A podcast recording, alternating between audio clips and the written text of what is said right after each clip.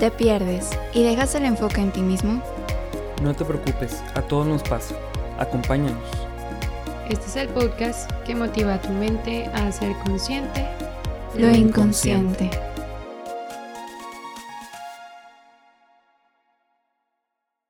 Bienvenidos a un nuevo episodio de Inconscientes. La verdad estoy, ahorita me quedé pensando en que ya llevamos un más de 10. Eh, no quiero decir cuál es porque la verdad es que hemos grabado algunos y todavía no tenemos el orden exacto. Ahí dando un poco del detrás de cámaras. Bueno, de- detrás del micrófonos. Pero Ya, ya tenemos Wow, callo. La verdad estoy muy emocionada. Hoy me acompaña mi buen amigo y colega Juan. ¿Cómo andas, amigo? Hola amiga. Pues ando. Ando así como que. mm, Esperanzado de que nos va a ir bien en este episodio. De que vamos a saber qué decir. que no nos vamos a, a quedar en blanco. Pero todo bien. Oigan, es que este tema es un tema que, que personalmente me apasiona muchísimo, muchísimo. Pero haciendo referencia al episodio pasado sobre, sobre la procrastinación y sobre la tolerancia a la frustración. Amigos, hoy tengo que confesar que a diferencia de otros episodios no estructuré tanto, tanto. O sea, va a ser un episodio un poco más, eh, pues sí, Libre. Sí. Libre, sí. Eh, pero les platico rápido. Ahorita estoy tomando un diplomado de eh, embarazo, eh, parentalidad y vínculos tempranos. Me encanta ese tema y más visto desde el psicoanálisis se me hace, wow, impactante. Para mí me abrió otro mundo. Y pues hoy vamos a compartirles un poquito, una probadititita de, de esto. Y el tema de hoy, a lo mejor ya viene de que le estoy haciendo emoción y seguramente dice de que en el episodio, de que en el título. Son- son- es que Pero pues vamos a hablar sobre. sobre la maternidad, ¿ok? Eh, sobre todo lo que. Bueno, un poquito de lo que constituye desde la psique y hablar también como de algunos otros factores, como la sociedad, como tabús, como etcétera, ¿ok?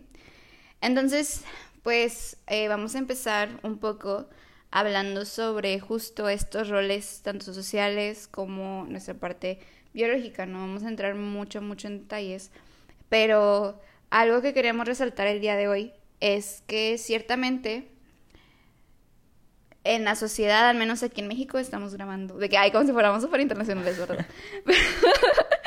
Pero pues por si acaso, por si acaso. Sí, la semana pasada estuvimos en.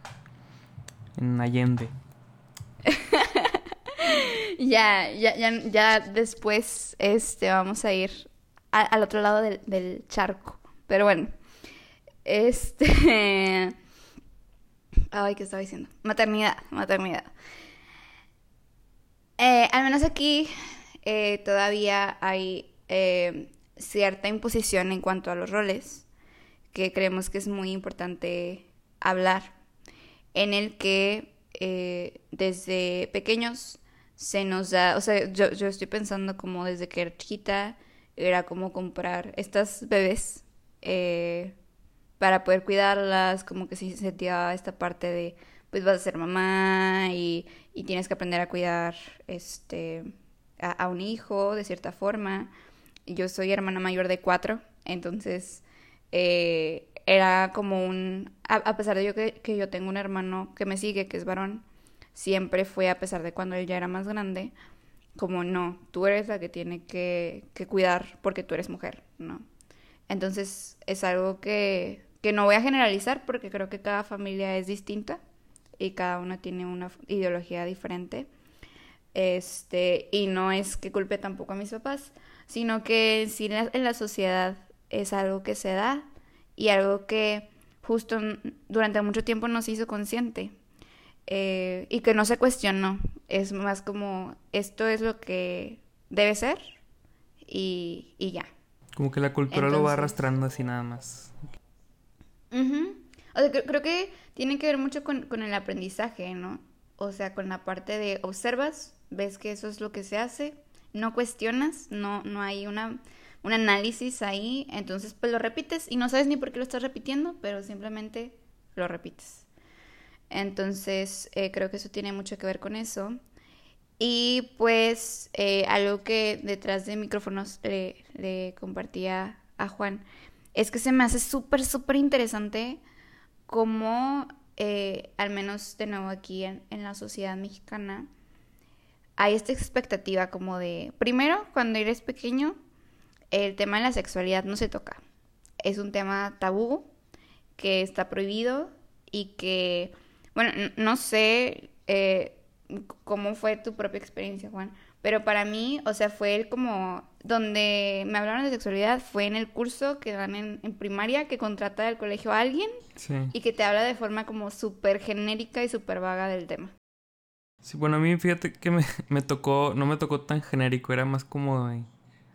O sea, creo que hay escuelas que...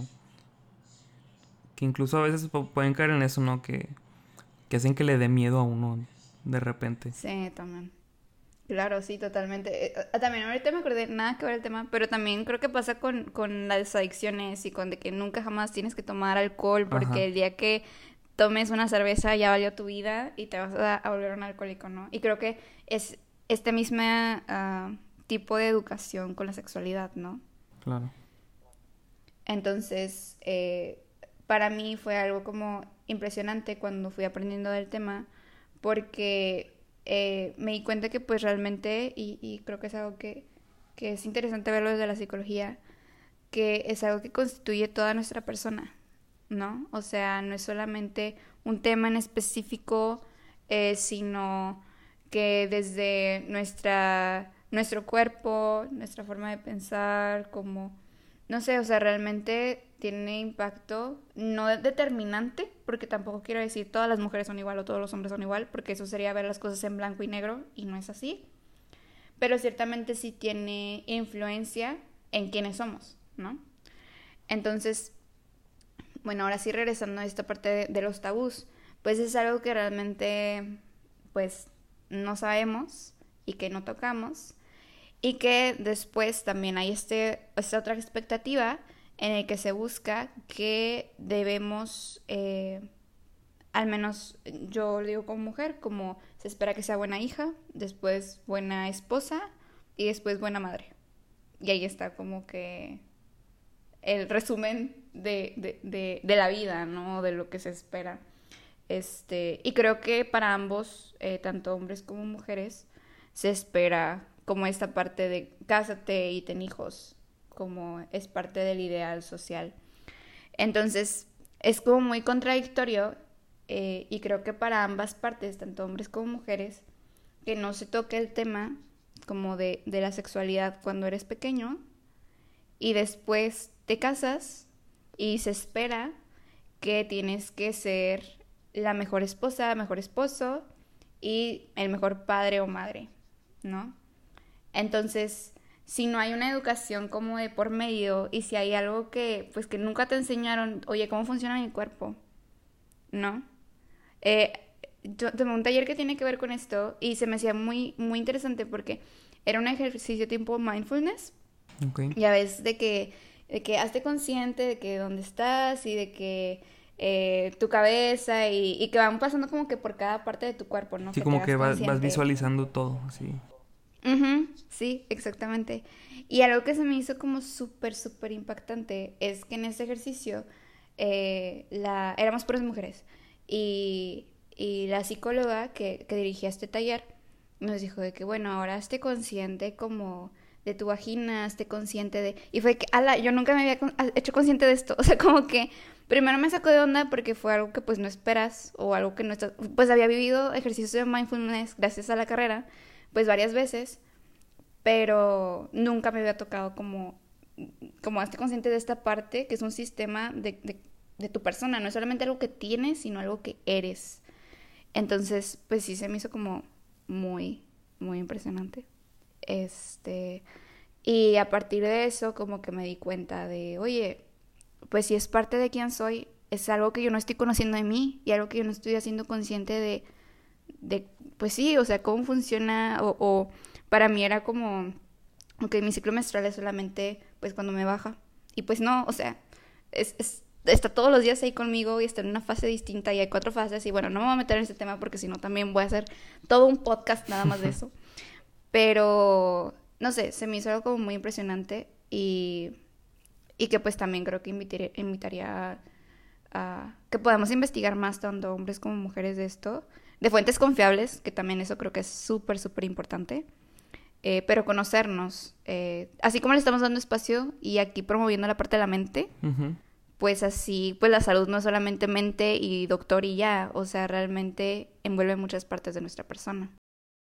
Fíjate que ahorita se me ocurrió algo, más o menos parecido, o sea, como el decir, oye, es que yo crezco con, con un, un tipo de cuerpo, con, con cierta mm, sexualidad, pero en el momento en el que se me invita a, a, ser, a ser consciente de, de mi cuerpo, pues es como si dijéramos que es diferente vivir algo a saber qué estamos viviendo. O sea, porque yo puedo ser hombre y ya. Yo, o tú puedes ser mujer y ya. Sin preguntarte qué significa ser hombre o qué significa ser mujer. Y ahorita, ahorita decía, ahorita que decías eso, me, acuerdo de, de, otros temas que hemos hablado. A lo mejor no tiene tanto que ver, pero por ejemplo, en el tema de las emociones. O sea, físicamente yo experimento emociones. Yo experimento tristeza, alegría, miedo y demás.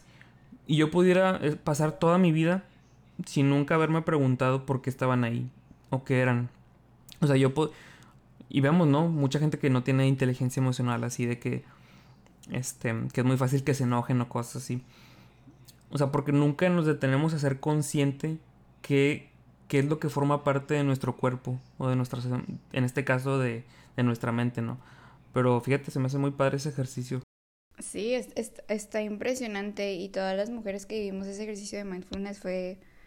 O sea, después de eso nos cambió un chorro la perspectiva, ¿no? Sobre nuestra sexualidad y, sobre querer conocer más al respecto. Y pues eh, como te platicaba, realmente eh, es, muy contradictorio, pienso yo, que sea algo que, que no se hable y después, ya que te casas, si es que quieres y, te casas, se espera como tienes que desempeñar esa sexualidad de la forma como eh, más plena posible cuando pues tú nunca supiste ni nada, o sea, ni siquiera conoces tu cuerpo, ¿no? Y bueno, pasando a eso, más vamos a ir un paso más allá y les digo este episodio, me risa porque es sobre maternidad y que apenas vamos a empezar a hablar de maternidad. Pero fue, este, la introducción. Ajá, es que creo que son bases que son importantes considerar para poder llegar a este paso de la maternidad. Y es que la maternidad, y algo que, que veíamos en el diplomado que les decía, es que no se constituye cuando, cuando quedas embarazada la maternidad se constituye desde que naces, o sea, desde que vas creciendo y te vas desarrollando como mujer, eh, vas desarrollando habilidades que te capacitan o no para ser madre. Esto no quiere decir que si las desarrollas o no seas más o menos o que tengas más o menos dignidad, pero quiere decir que son habilidades que desarrollas, así como puedes desarrollar habilidades para muchas otras cosas, ¿no? Entonces, eh, también, eh, nada más eh, la maternidad es un tema muy extenso, muy, muy, muy extenso. Eh, pero vamos a enfocarnos únicamente en dos cosas que me gustaría resaltar. Una es un concepto que se llama paradigma de la placenta. ¿Ok? Entonces, este concepto tiene que ver con que una mujer cuando está embarazada puede percibir dos cosas. Puede percibir que hay alguien que la acompaña o puede percibir que hay alguien que le está invadiendo.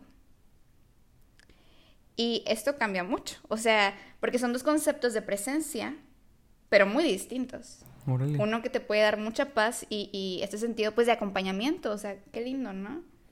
Pero el otro es que te están invadiendo. Incluso hay, hay fantasías de mujeres donde fantasean con, con que el bebé los está, las está vaciando de sí mismas por dentro. Y eso se refleja también en su psique, ¿no? Y ahí se pueden desarrollar, este, podemos irnos a extremos como trastornos, eh, hasta pues una falta de vínculo con, con el bebé, con el hijo, ¿no? Entonces, ¿qué es lo que, lo que distingue que puedas percibirlo de una forma u otra? No, no quiero dar una respuesta concreta, porque siempre en psicología no hay respuestas tal cuales concretas. Siempre va a ser, depende. Sí, de qué típica respuesta de psicólogo, depende, pero es que es real, o sea, realmente depende de muchas cosas, em, pero tiene que ver, como les decía, por eso toda esta introducción, que, que, podamos conocer que la maternidad es algo que se va construyendo desde, desde temprana edad, ¿no? Este, no es que aparezca una varita mágica y, ay, ya que estás embarazada, ya estás capacitada totalmente para poder ser una madre, ¿no? Eh, esto por un lado. Y la otra parte que también eh, quería destacar es que incluso las madres que desean a sus hijos, saber y tener esta, normalizar que también van a experimentar pues sentimientos a lo mejor eh, no tan placenteros durante ese embarazo, ¿no? Y no tiene que ver únicamente con el estar experimentando náuseas o malestares físicos, sino también tiene que ver con que pues va a haber veces en, el que a lo mejor venga a tu, a tu mente, eh, ya no quiero tener el hijo, o ya estoy muy cansada, para que, o extraño mi vida antes de estar embarazada o antes de, de ser madre. Dije, ¿cómo, ¿cómo le pico deshacer? Sí, ándale, totalmente. Entonces, eh, pues es algo, y, creo que aquí es importante eh, acentuar esto. Somos seres humanos, ¿no? Y como seres humanos experimentamos distintas emociones. Y como decías en episodios pasados, lo hemos hablado, está bien, no es que una emoción sea mejor que otra. Todas las debemos de experimentar. Y es que aquí viene el problema, que muchas mujeres, eh, madres, cuando empiezan a pensar en, este tipo de fantasías, eh, se culpan a sí mismas y las reprimen, reprimen esas emociones. Y es un, no, no, no, o sea, soy la peor madre del mundo por haber pensado esto y me la bañé. Y, y hay un autodesprecio, pero también como no liberan esa emoción que está ahí y que es natural, este, luego va a explotar en algún otro momento, ¿no? Entonces, creo que, que lo que pues también eh, por lo que quería hablar de este tema, creo que eh, ahorita hay mucha presión para también para las madres en el sentido de que no me dejarás mentir, Juan, que hay un chorro de libros como de cómo ser los mejores padres y cómo educar correctamente a tu hijo. Y hay tantos, tantos, tantos, tantos. Y muchos que se contradicen, ¿no? O sea, que ya no sabes de que, ok, le, tengo que dar de libertad, pero no, no, es que lo tengo que restringir, pero qué tanto, y luego tengo que hacer esto, pero, o sea, realmente es muy contradictorio y, imagínate el peso de eso, o sea, que la mente no tiene una claridad porque quiere ser, o sea, se espera un rol perfecto de padre o madre.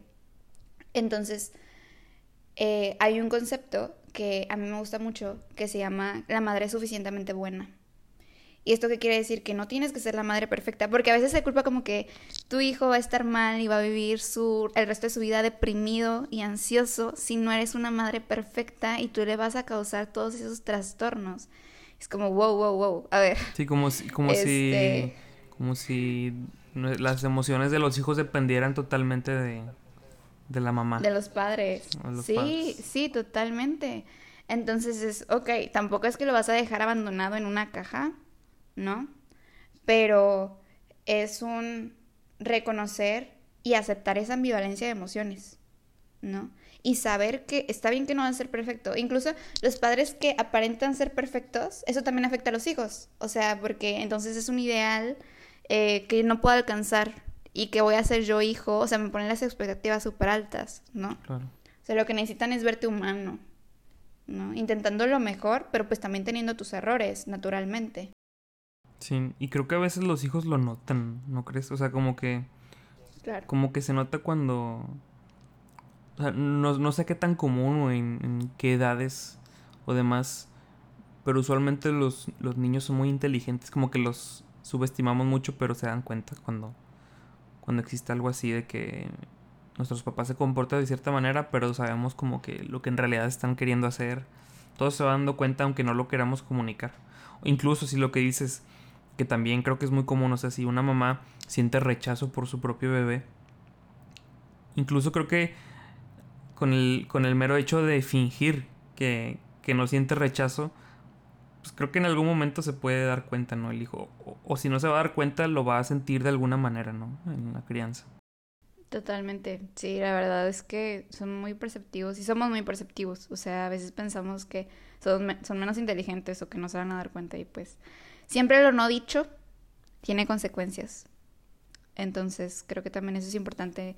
Y ahí la importancia también, hemos hablado sobre comunicación efectiva, ¿no? Bueno, pues ahí también está y ahí también es necesaria. Y también comunicarlo con, con tu pareja, ¿no? O sea, como sabes que la verdad ahorita me siento así o así, ¿no? Con, respecto, incluso a veces hay algo que se llama locura materna, en la que eh, la madre se, se simbiotiza con su hijo y porque se necesita, es, es, parte necesaria y sana del proceso y es el padre o quien funge como la figura del padre quien mantiene a, a la madre en, como en la tierra, con los pies en la tierra, eh, por así decirlo.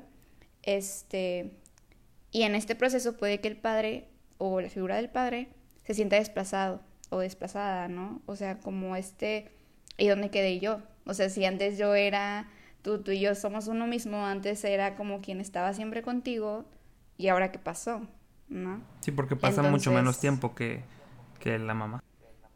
Ajá, exacto. Entonces, eh, pues son cosas que se tienen que hablar y que son naturales y que a veces como que no quieren, no se quiere hablar porque qué egoísta soy, de que pues voy a ser padre o lo que sea, ¿no? Tanto cualquiera de los lados. Y pues el, el fin de, de, este episodio, les decimos, podemos hablar horas sobre ese tema, pero el fin es eh, justo dar conciencia de que de que ser madre no es ser una superheroína, de que sigue siendo humana, ser padre igual, y que creo que el cambio se hace cuando empezamos a hablar también al respecto. Claro. Fíjate que ahorita me acordaba, una de mis clases me acuerdo que una maestra decía, es que a mí me llegan muchas mamás que están aterrorizadas porque porque dicen, es que no puedo creer que al niño que esperé por tanto tiempo o que planeé con mucha anticipación, ahorita no me dan ganas de verlo ni de cargarlo. Y, y, creo que es un tema interesante porque ahorita que decía, si no me había dado cuenta, pues es que por más bonito que esté el bebé, o sea, por más padre el proyecto que hayas tenido, pues a fin de cuentas, los cuidados que antes te daban como mamá, así como embarazada y frágil, pues ahora tú se lo tienes que dar a tu bebé. O sea, y eso pues puede ser como un proceso muy inconsciente, pero a fin de cuentas de alguna manera puede sentirse incómodo, ¿no? Y, y no lo puedes controlar, pienso yo. Claro, totalmente. Sí, saber que no es algo que tú causaste tal cual o de forma consciente, ¿no?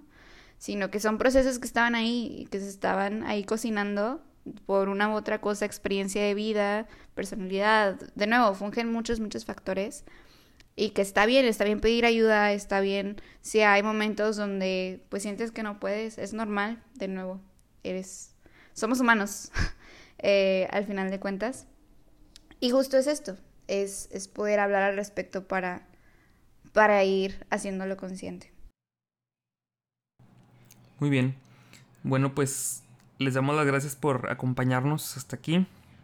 Eh, en este episodio pues lo más importante y con lo que queremos dejarles de, de enseñanza o fomentar es que pues no somos perfectos.